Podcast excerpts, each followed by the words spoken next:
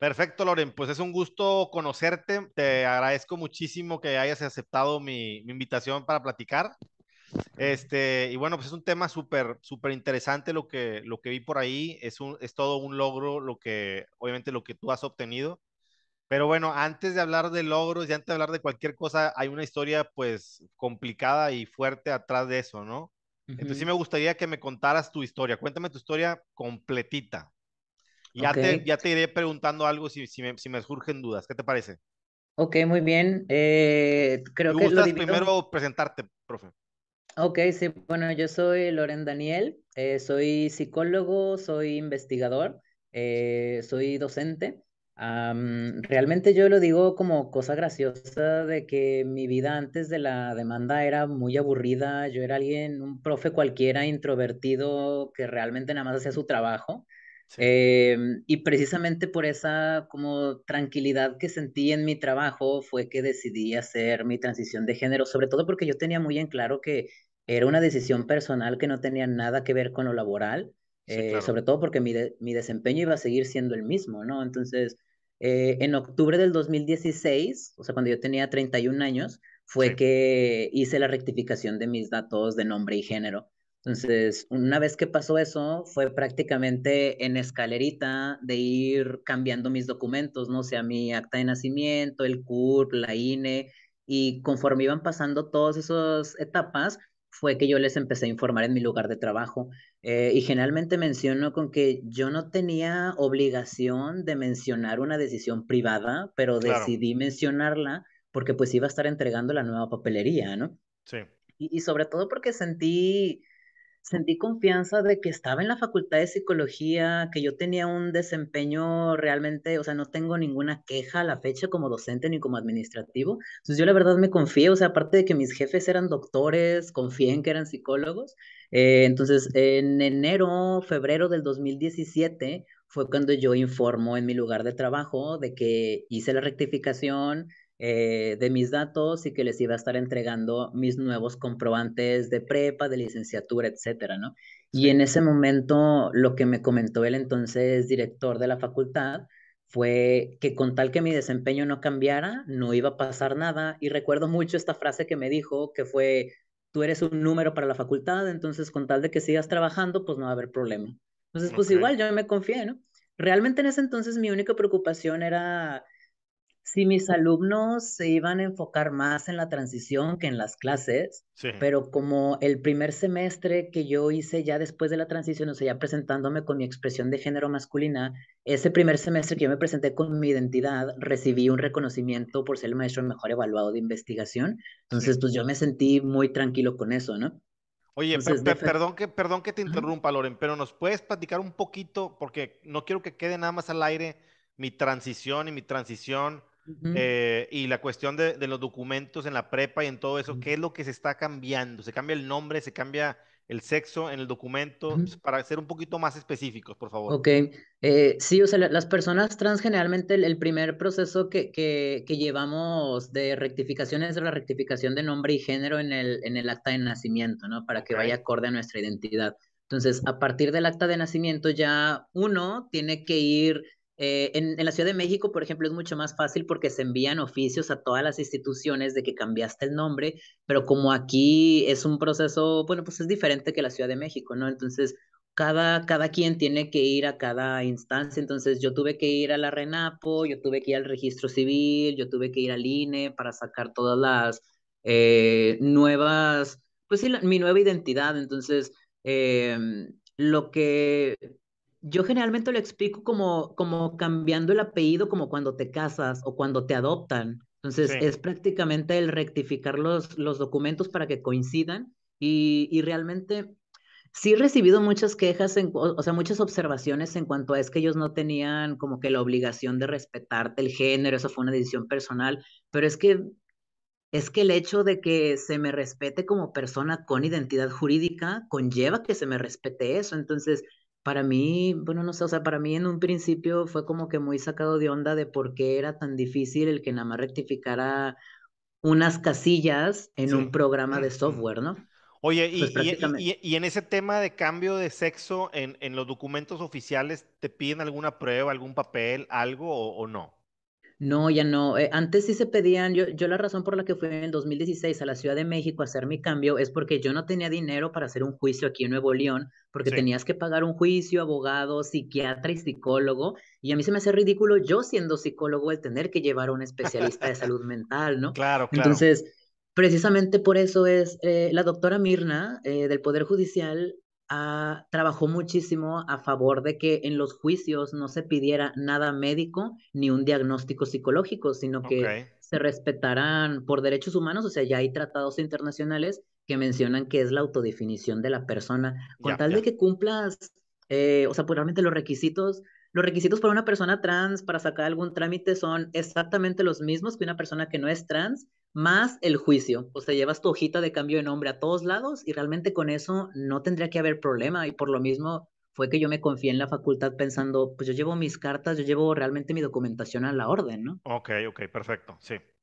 Entonces, en, en febrero del 2017 es cuando yo les aviso a mis jefes, me dicen que no va a haber ningún problema, pero en agosto del 2017, ese mismo año, cuando empieza el nuevo semestre, fue que de la nada me dicen, a pesar de que yo ya tenía cargados mis grupos en, en, el sistema, me dicen saliendo de mi primer grupo de clases que ya no puedo dar clases porque tengo muchas responsabilidades. Entonces, en ese entonces, la primera razón que me dieron para quitarme mis grupos de docencia fue que era doctorando y todavía no terminaba mi tesis.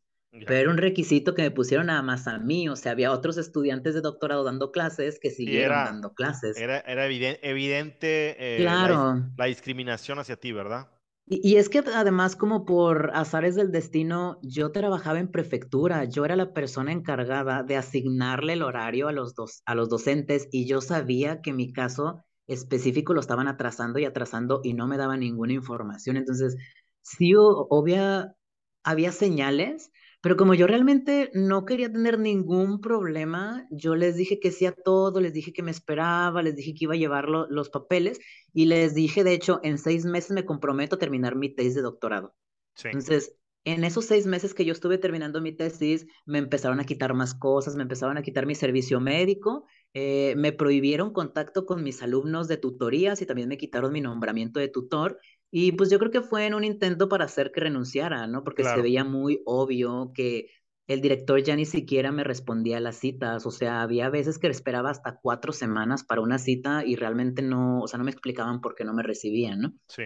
Entonces, eh, en enero del 2018, cuando ya era más que obvio que no me iban a regresar las cosas que me habían quitado, fue que me empecé a acercar a la Comisión de Derechos Humanos y a la instancia interna de la UNL que de Unigénero, que es la que ve los temas de violencia de género, para que me ayudaran a conciliar con el director. Entonces, yo en un inicio fueron meses de conciliar, de intentar conciliar más bien, eh, porque por lo mismo todo el mundo me decía que si hacía problemas me iban a correr de ahí, que iba a ser una mancha negra en tu expediente, pues lo que todo el mundo te dice. Claro. Eh, entonces, ya cuando definitivamente se vio que para mí fue muy doloroso que información que yo di confidencial tanto a Unigénero como a la CDH después se enteraron en la Facultad de Psicología. Entonces, eh, fue ahí que me decidí de irme a una instancia más grande y que fue la Junta de Conciliación. O sea, eh, obviamente antes de entrar a la Junta de Conciliación, tú ya no tenías grupos, o sea, ya no dabas clase que cuando estabas en esa, en esa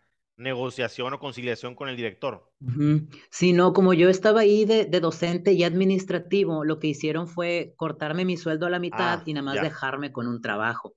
Entonces también pues que me redujeran el sueldo y luego que me pidieran que yo rectificara con mi propio dinero mis títulos también fue problemático porque fue, fue realmente este círculo de te bajo el sueldo, te obligo a que pagues más cosas y si no tienes esas cosas pues entonces ya no cumples con el perfil, ¿no? Entonces creo que fue eso lo que intentaron hacer durante como seis meses más o menos y que fue ya cuando puse la, la, este, la demanda laboral.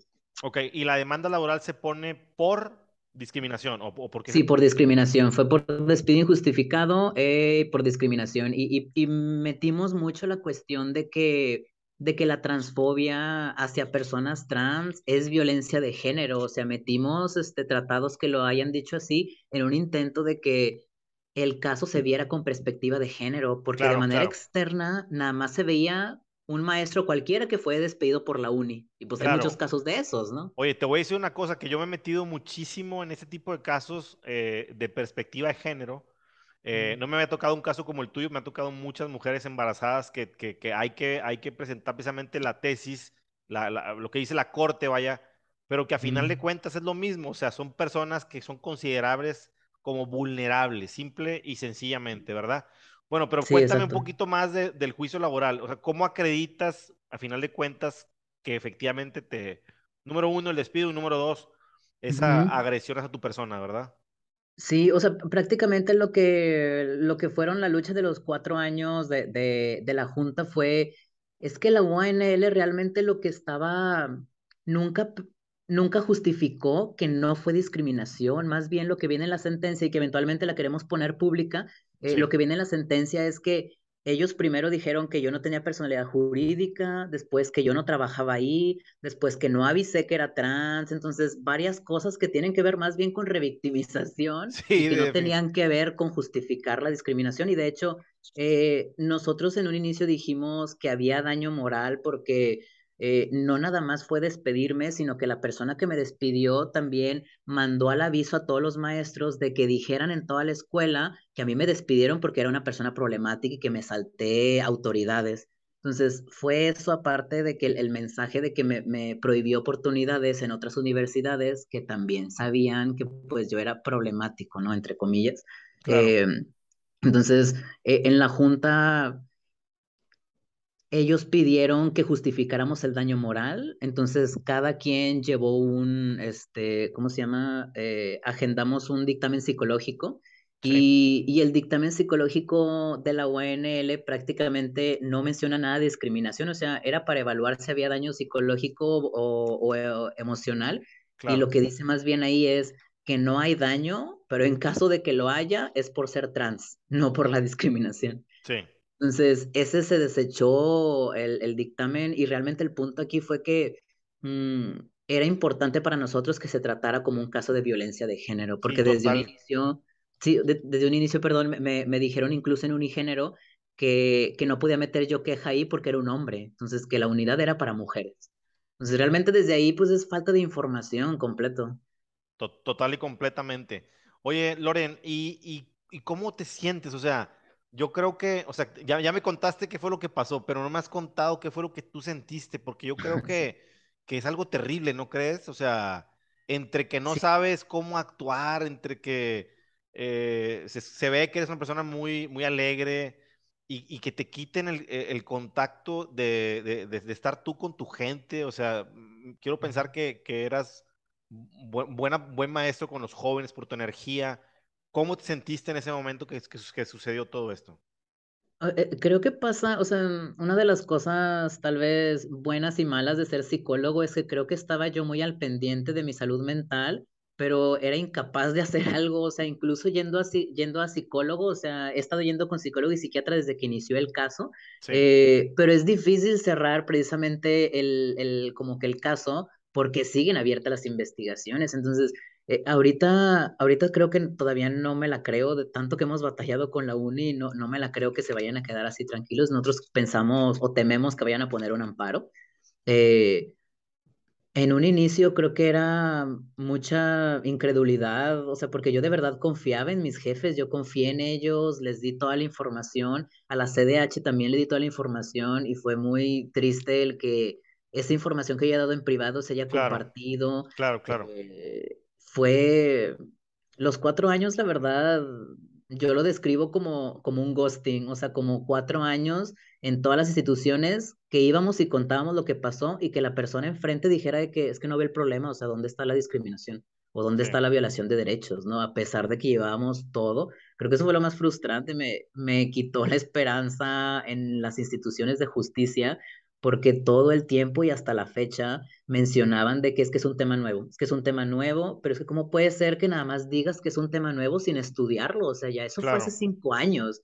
Entonces, yo, yo, generalmente... Sin, meterte a fondo por completo, ¿verdad? Exacto, yo, yo siempre mencioné, o sea, por una parte de que era una decisión personal que para empezar no tuvo que ver nada con, con lo laboral y, y que aparte que había pruebas de que mi desempeño estaba incluso mejor que antes de la transición, ¿no? Y que realmente no, que fuera psicología, que fueran doctores en psicología quienes me despidieran, eh, que de toda la facultad nadie pudo decir nada porque también estaban amenazadas varias personas. Creo que es este algo positivo del caso fue que salieron a la luz muchas problemáticas en la UANL, o sea, muchas personas LGBT a lo largo del caso se han acercado para decirme que les pasó lo mismo, pero que ni de chiste se atreverían a poner una demanda porque saben que su carrera se acabaría, ¿no? Sí. Pues, pues la verdad, felicidades, este, tú, tú has tenido la valentía de enfrentar ese tipo de, de fobias que otra gente tiene, ¿no? Oye, y también lo que estaba pensando es que, o sea, la, la bueno, para mí, para mí como abogado laboral es, creo que es más complicado sacar una resolución favorable aquí en la Junta de Conciliación, porque a final de cuentas todos los criterios profe, que vienen de, de, la Corte, pues como que son más frescos para los tribunales federales, que en este caso sería eh, el tribunal colegiado, que es quien, quien va a revisar en dado caso si, hay un amparo eh, directo, ¿verdad? Eh, yo, yo, yo creo, yo creo que, que te va a ir bien creo que, sí creo que obviamente que, que, van a promover el amparo porque es otra instancia la que ellos van a buscar y van a buscar a final de cuentas ganar. Eh, pero yo veo muy difícil, incluso ya es un tema ahora sí que mediático, aunque no querías que fuera mediático, lo fue, lo ha sido, y, y se ha convertido en un, en un tema de referencia. ¿Estás de acuerdo, no? Sí, sí, o sea, definitivamente. Y, generalmente menciona esta cuestión de que durante cinco años la Comisión de Derechos Humanos no me ha informado absolutamente nada. Llevo como cuatro o cinco quejas con ellos y, y por eso a mí se me hacía casi imposible que saliera positiva la sentencia de la Junta porque pensé, ni siquiera las personas especialistas en derechos humanos están al pendiente en este tema, menos alguien que no está relacionada con el tema trans, ¿no? Pero eh, realmente agradezco bastante que, o sea, que la presidenta de la Junta eh, justificara por qué se iba a utilizar la perspectiva de género y también que mencionara ahí abiertamente que violencia hacia personas trans es violencia de género y que entra con perspectiva de género. Total, total y completamente de acuerdo yo también, la verdad. Oye, pues excelente, muy, muy bien, la verdad es que padrísimo todo tu, todo tu travesía, ¿no? Te has aventado todo un viaje en, estos, en estos años peleando, ¿no? Sí, sí, sí, definitivo. Sí, y, creo que quiero mencionar de, de eh, o sea, sí es una decisión individual y a fin de cuentas, pues quien tiene que dormir con las decisiones soy yo solo, pero definitivamente, y esto también lo menciono y lo subrayo, es que no estaría aquí si no fuera por mi psicóloga, para empezar, sin el apoyo de mi pareja y amistades, y sobre todo que por igual fortuna de, de, de o sea, del, del día a día pude encontrar abogados que no me cobraron ni un peso, o sea, que llevan cinco años trabajando en esto y que no me ha cobrado nada, porque creo que si ninguna, si cualquiera de esas faltara, o sea, si no hubiera apoyo social ni apoyo legal, eh, realmente estaría dificilísimo que yo pudiera yo solo. Sí, sí, definitivamente. Creo que a la otra tenemos que, a la otra plática tenemos que invitar a tu abogado, muy, seguramente va a ser conocido mío, porque yo estoy ahí bastante tiempo, ¿verdad? Sí. Oye, ¿y qué, qué, te iba a decir? Bueno, y, y, qué, o sea, ya por último, para cerrar esta plática que, que te agradezco bastante otra vez, eh, ¿qué, ¿qué, le dirías a alguien que, que, pasa por una situación similar? Porque creo que en este momento definitivamente hay, hay gente que está sufriendo de algo parecido, ¿verdad? Sí, yo generalmente doy este mensaje doble de si tienes los recursos personales y sociales y psicológicos, eh, dale con todo, o sea, porque de verdad se puede, o sea, tarda, pero un sistema de apoyo funciona muchísimo, o sea, y es parte de lo que me motiva en psicología. Este caso y esta experiencia cambió por completo mi práctica psicológica, o sea, me he vuelto mucho más compasivo y, y sensible hacia poblaciones vulnerables y sobre todo en los sistemas de justicia. Eh, y por otro lado, también mencionar que no todas las personas tienen que hacerlo, o sea, que se vale si se tiene miedo y si no se quiere hacer. Hay muchas personas trans que prefieren no decir nada, irse a un nuevo trabajo y ya con su nueva identidad, mantenerse escondidos, porque eso depende de su vida. Y, claro que se, se, se, entiende, ¿no? Entonces, algo que sí me sirvió bastante fue juntar información, todo tenerlo por escrito. Documentado, o sea, documentar el caso antes de, antes de aventarte. Sí, exactamente Porque al principio, o sea, yo me acerqué con muchas personas en la Facultad de Psicología porque tenía mucha confianza con muchas personas y incluso profesores que, daban que, que, eran abogados y que daban derechos humanos ahí en la facultad. El discurso que me decían era muy triste, era, no, yo no creo que esto vaya a pasar realmente, o sea, mejor vete a la universidad, o sea, no tengas problemas y tú vete. Eh, entonces, generalmente me decían como, ¿quieres ser reconocido por la demanda o quieres ser reconocido como por tus méritos? Entonces, siempre es este mensaje social de que vas a perder y, todo el sistema está hecho para que te cambies, para que seas una pulguita ahí en el sistema, eh, pero realmente hay mucha gente que hizo cosas pequeñas a lo largo del caso y me ayudó, o sea, incluso dándome el nombre de una persona, diciéndome con a qué instante ir.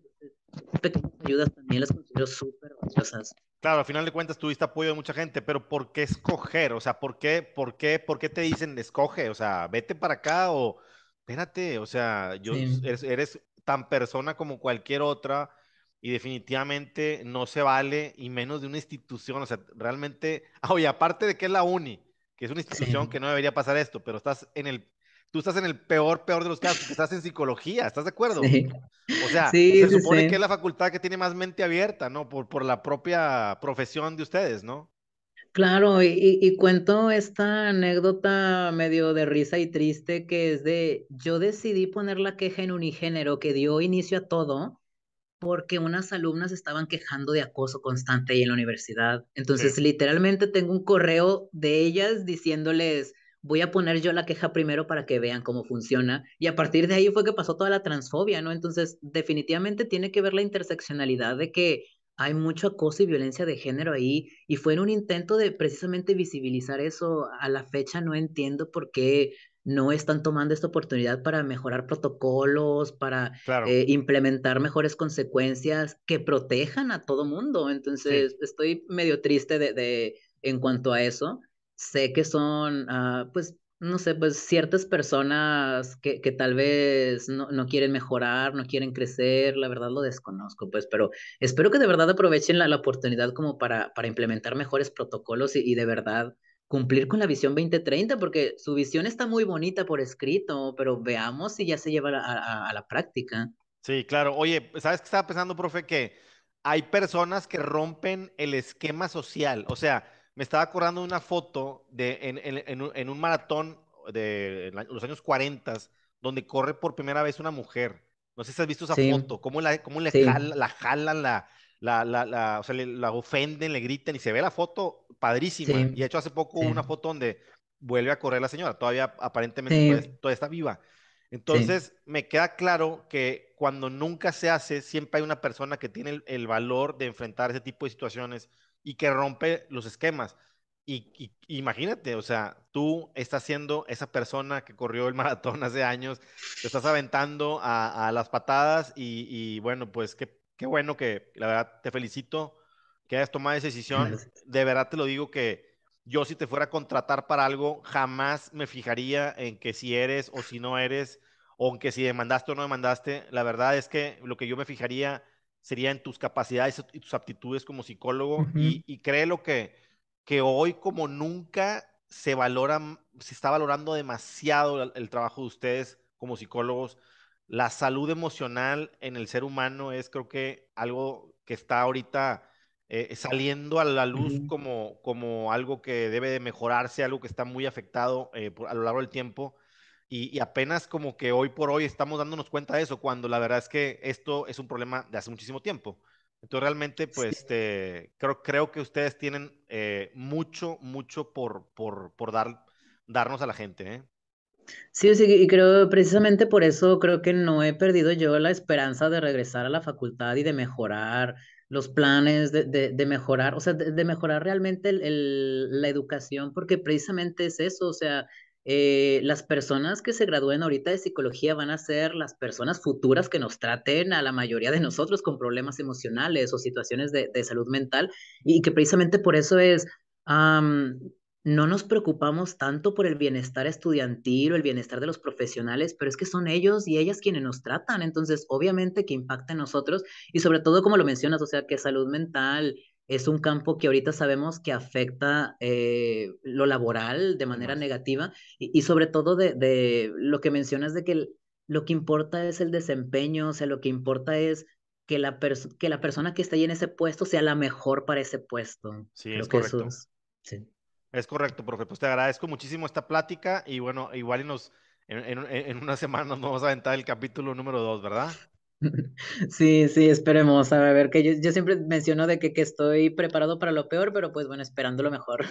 No, no, vas a ver, vas a ver que todo será para bien. Te agradezco. Sí. No, hombre.